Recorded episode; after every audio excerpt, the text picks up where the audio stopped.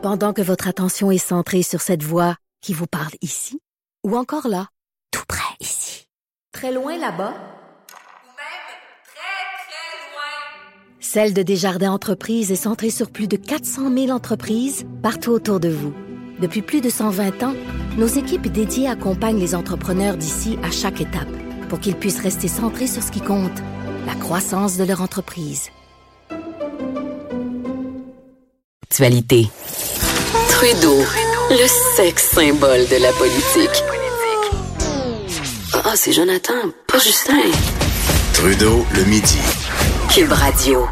Et on termine la semaine avec mon ami Vincent Dessureau. Comment ça va, Vincent? Salut, comment ça va? Ça va très bien, moi. Good, good. Eh, écoute, tu veux me parler de Trivago qui a eu une, une mauvaise semaine? Ben, Euh, D'abord, je, pose, je vais Oui. te poser une question. Mais Oui. pour le gars de Trivago, Oui, c'est ça. C'est pas Trivago, là. C'est le, le gars qu'on voit dans les annonces là, depuis des années. Là, c'est rendu une fille. Mais le gars, là, mais- il faisait sa petite danse, puis il calculait là, le prix. Whoop, whoop, whoop. Je veux, tu, ben, d'abord, tu vas être sûrement en mesure de répondre à ma première question. Euh, C'est-tu en français ou en anglais, cette annonce-là? Le gars, il parle-tu en français ou en anglais? Parce que, j'ai, et c'est la même chose avec la fille, je suis jamais capable de me dire si c'est en français Ouais, non, euh, mais. ou si c'est traduit en anglais, est qui déjà parle par-dessus. la conf- les lèvres suivent pas exactement. Ouais, ben le gars est doublé, lui, parce que c'est un Américain, là. OK, Il OK. s'appelle Tim Williams. Euh, la fille, c'est une Québécoise, la nouvelle. OK. Euh, mais c'est qu'il y a eu entre deux là, le français. Euh, c'est ça qui mêle, c'est qu'il y a eu un gars plus jeune à un moment donné et euh, il y avait une voix super grave qui fitait pas du tout avec sa. Mais en fait, c'est que lui était un Français, mais on l'a redoublé avec une espèce de grosse voix un peu québécoise. Et à un moment donné, on l'a, juste remis à sa voix normale. Puis là, euh, ça avait pas de rapport les deux voix. C'était vraiment bizarre. Donc, c'est c'est ça. Là. Donc, c'est vrai qu'à un moment donné, il y a une pub de Trivago où ça fitait pas du tout là, la voix avec la face. Et tu avais c'est raison, ça. on a redoublé du, fran- du francophone, probablement pour s'adapter au marché québécois. Puis ça a donné ce que ça a donné. Là. OK. Et donc, Bon. qu'est-ce qui est arrivé à ce bon bougre? Bon, c'est que le- celui qui est vraiment le porte-parole, ben, le porte-parole, l'image de Trivago depuis des années, donc ces publicités qu'on voit là encore et encore et encore sur à peu près toutes les chaînes depuis depuis des années, ben, il été arrêté euh, dans les dernières heures à Houston, complètement intoxiqué au volant de son véhicule. Euh, en fait, il est le 52 ans, lui et euh, est tombé d'un pomme, le pied sur le frein, euh, en plein milieu de l'autoroute euh, sur à Houston au Texas. Alors il a été euh, il a été arrêté, a eu besoin d'une même euh, une vérification de sa santé mentale avant d'être remis en liberté en attendant son Oh! retour en cours au mois de- d'avril prochain. Lui là, faut dire que ça fait euh, il a eu quelques petits rôles là dans les Sopranos entre autres ou d'autres petites séries, mais il avait là où il a caché in c'est qu'il a fait euh, au, au départ une publicité juste pour la voix de Trivago, qui est une compagnie euh, allemande. Et ensuite, on l'a testé à la caméra, ça a bien été. Et il a été le nom de la compagnie dans probablement là, un nombre de pays qu'on n'imagine pas euh, depuis, euh, depuis des années. Alors, faut croire que le su- succès, si on peut appeler ça du succès, lui a, euh, lui a pas fait. C'est quoi son nom? C'est Tim Williams, 52 ans. Alors, si tu le, si tu le vérifies, son, son, son joli minois, tu vas sûrement le, le reconnaître. OK, je vais aller regarder ça. Hey, parle-moi d'un, d'un, d'un spectacle d'humour qui a connu euh, une fin abrupte. Et d'ailleurs, c'est drôle parce que cette semaine, j'ai j'ai pas eu un trip de Jim Jeffries. Je sais pas si tu connais Jim Jeffries, Ouais, euh, ben. humoriste australien. Et euh, là, tu sais, j'écoute à peu près tout ce qu'il a fait. Là. Je suis comme ça. Moi, je binge-watch. Là. Oui. Et euh, je regardais une fois où il faisait un numéro dans un, un, un comedy euh, club en Angleterre et il y a un gars qui est monté sur le stage qui te l'a punché sur le caisseur, mon gars. Ben voyons. Ça, ça avait mis fin au numéro assez rapidement. Parce qu'il l'avait insulté, ou? euh, il, ben, en fait, j'ai vu une entrevue où il explique qu'il comprend pas pourquoi, parce qu'il parlait des euh, des femmes et euh, de leurs préférences sexuelles. Puis là, le gars, supposément qu'il est dans une date avec une fille, puis que ça allait pas bien. Fait que lui, il a décidé qu'il allait puncher l'humoriste sur, euh, sur stage. Puis je me disais, ça, ça doit être assez traumatisant. Ça doit mal finir. là.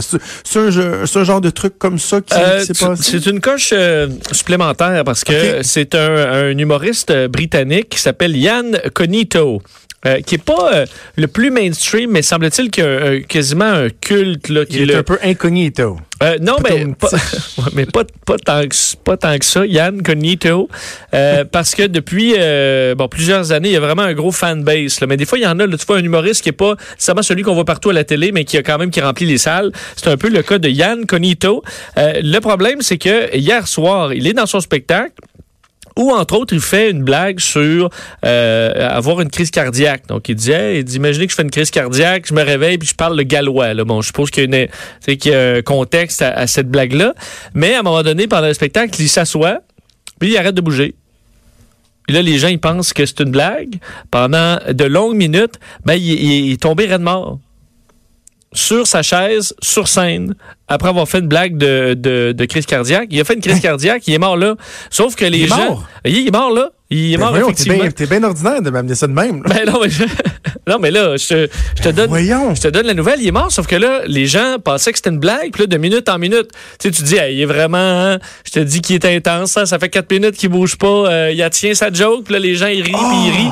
Mais t'imagines, c'est qu'à un moment donné, quelqu'un qui dit, ouais, ben là, il me semble que c'est un peu long, euh, les gens euh, vont vérifier, il y a pas de pouls, euh, ont appelé l'am- l'ambulance. Alors, les gens dans la salle, t'es un peu traumatisés, là, parce qu'eux, ils disent, non seulement on a vu quelqu'un mourir sur scène, mais on était bien crampés de ça, là. Là, on se bidonnait. Alors, euh, Ben voyons donc, alors, toi. plusieurs humoristes britanniques qui disaient on a perdu un grand et tout ça, qui, qui envoyaient plusieurs euh, euh, bon euh, salutations sur les réseaux sociaux, là, mais une fin, mais en même temps, certains. C'est une mort atroce. Ben, atroce. Il est mort d'un coup, euh, visiblement, très rapidement, parce que c'est juste assis, puis il a fermé les yeux, puis ça a été fini. Là. Donc, il a euh, pas souffert, là. Il faisait pas semblant de souffrir. puis Non, c'est ça, ben, ça Aidez-moi, aidez-moi, puis que le monde là. non, non, non, non, ça semble. Il s'est assis, Hey. puis euh, ça s'est fini de même. Alors peut-être que la, certains. la, la- la députée au fédéral cette semaine qui est, qui est tombée dans les pommes, euh, Ben oui. la face sur son bureau alors que la personne en avant d'elle était en train de parler. C'est sûr qu'elle était, on le voit sur les images, elle s'en venait pas là, pas mal. Et. Tu le vois, Non, je sais on pas, j'espère qu'elle va bien, mais euh, des fois, ça peut arriver quand Oui, même. je là. pense que c'est comme un choc vagal. C'est ça, une petite baisse. a fait. Mais, euh, mais tu sais, ben, en même temps, il y en a qui, il y a des vedettes qui vont dire, j'aimerais ça mourir sur scène, mais c'est quand t'arrives là, t'as peut-être pas tant le goût, là. OK, ben nos sympathies à la, la- la famille de, de M. Cognito, là. C'est ça. Euh, une étude sur les jumeaux dans l'espace. Oui, ben j'en ai parlé hier. Ok. C'est un suivi là-dessus parce qu'hier, euh, la NASA dévoilait son étude sur plusieurs années euh, sur les jumeaux euh, Ah Scott oui, et un Mark dans Kelly. l'espace et l'autre non, c'est ça? Exact. Pendant un an, un est allé dans l'espace, l'autre non. Et euh, ces deux astronautes, on a pu comparer les changements au niveau des, de la génétique, au niveau des performances mentales. On a fait plein de découvertes qui permettront de savoir si l'homme peut résister à un long voyage dans l'espace. Alors ça, c'est bon, c'est vra- Mais ce qui est fascinant, entre autres, aujourd'hui, c'est de comprendre à quel point cette opération-là a été complexe pour la NASA, pas mal plus qu'on pensait au départ, parce que euh, on devait envoyer de la station spatiale à la Terre des euh, échantillons, des échantillons de sang, de sel et d'urine. Mais là, tu es dans l'espace, tu es en orbite. Euh, alors, c'est, ça a été très compliqué parce que, de un, la fusée SpaceX en 2015 a explosé. Je l'avais d'ailleurs écouté en direct et euh, la fusée avait explosé avec, entre autres, une grande partie des, euh, des tubes qui servaient à, à envoyer le sang. Alors là, ils se sont dit, OK, mon, méchant, on a un méchant problème. Ils ont été capables de s'arranger avec ce qu'il y avait sur la station spatiale le temps qu'une autre fusée soit envoyée avec succès. Mais pour renvoyer euh, les, euh, les échantillons sanguins, on ne pouvait pas les congeler parce qu'on perdait certaines informations pour l'étude. Alors, ce qu'on faisait, c'est que juste avant le départ d'une capsule pour retourner vers la Terre, là, euh, l'astronaute Kelly prenait tous ces échantillons au complet, mettait ça dans la capsule dernière minute, on envoyait ça euh, sur Terre, la sonde, en fait, la, capsule s'écrasait euh, bon, avec des parachutes, là, mais au, au milieu de nulle part au Kazakhstan. On attrapait euh, les, euh, les échantillons, on envoyait ça d'urgence en avion à Houston. Ensuite, à Houston, on dispatchait ça, pardonne-moi l'expression, mais on partageait les échantillons dans plusieurs euh, centres de recherche un peu partout à travers les États-Unis, et tout ça en dedans de 48 heures. là. Donc, ça se faisait à un Wow. rythme infernal pour pouvoir avoir les échantillons de sang encore bons. Et euh, tu dis ça, là, hier, c'était sur la station spatiale. Pour aujourd'hui, je suis en train de faire des tests là-dessus.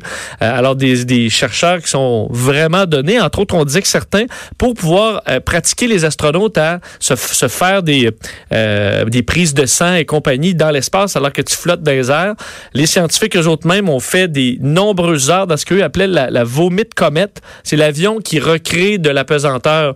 Euh, oui, oui, je sais quoi. Parce ouais, que ouais. ça a l'air que pour la plupart des gens, c'est un calvaire être là-dedans, tu as juste mal au cœur puis mal au cœur. Ouais, ouais. Mais ils ont fait donc des, les procédures en apesanteur, les scientifiques eux-mêmes, pour être capables de montrer à M. Kelly comment euh, prendre ses prises de sang. Alors, ça permettra de faire évoluer l'humanité vers l'espace grâce à ces chercheurs-là.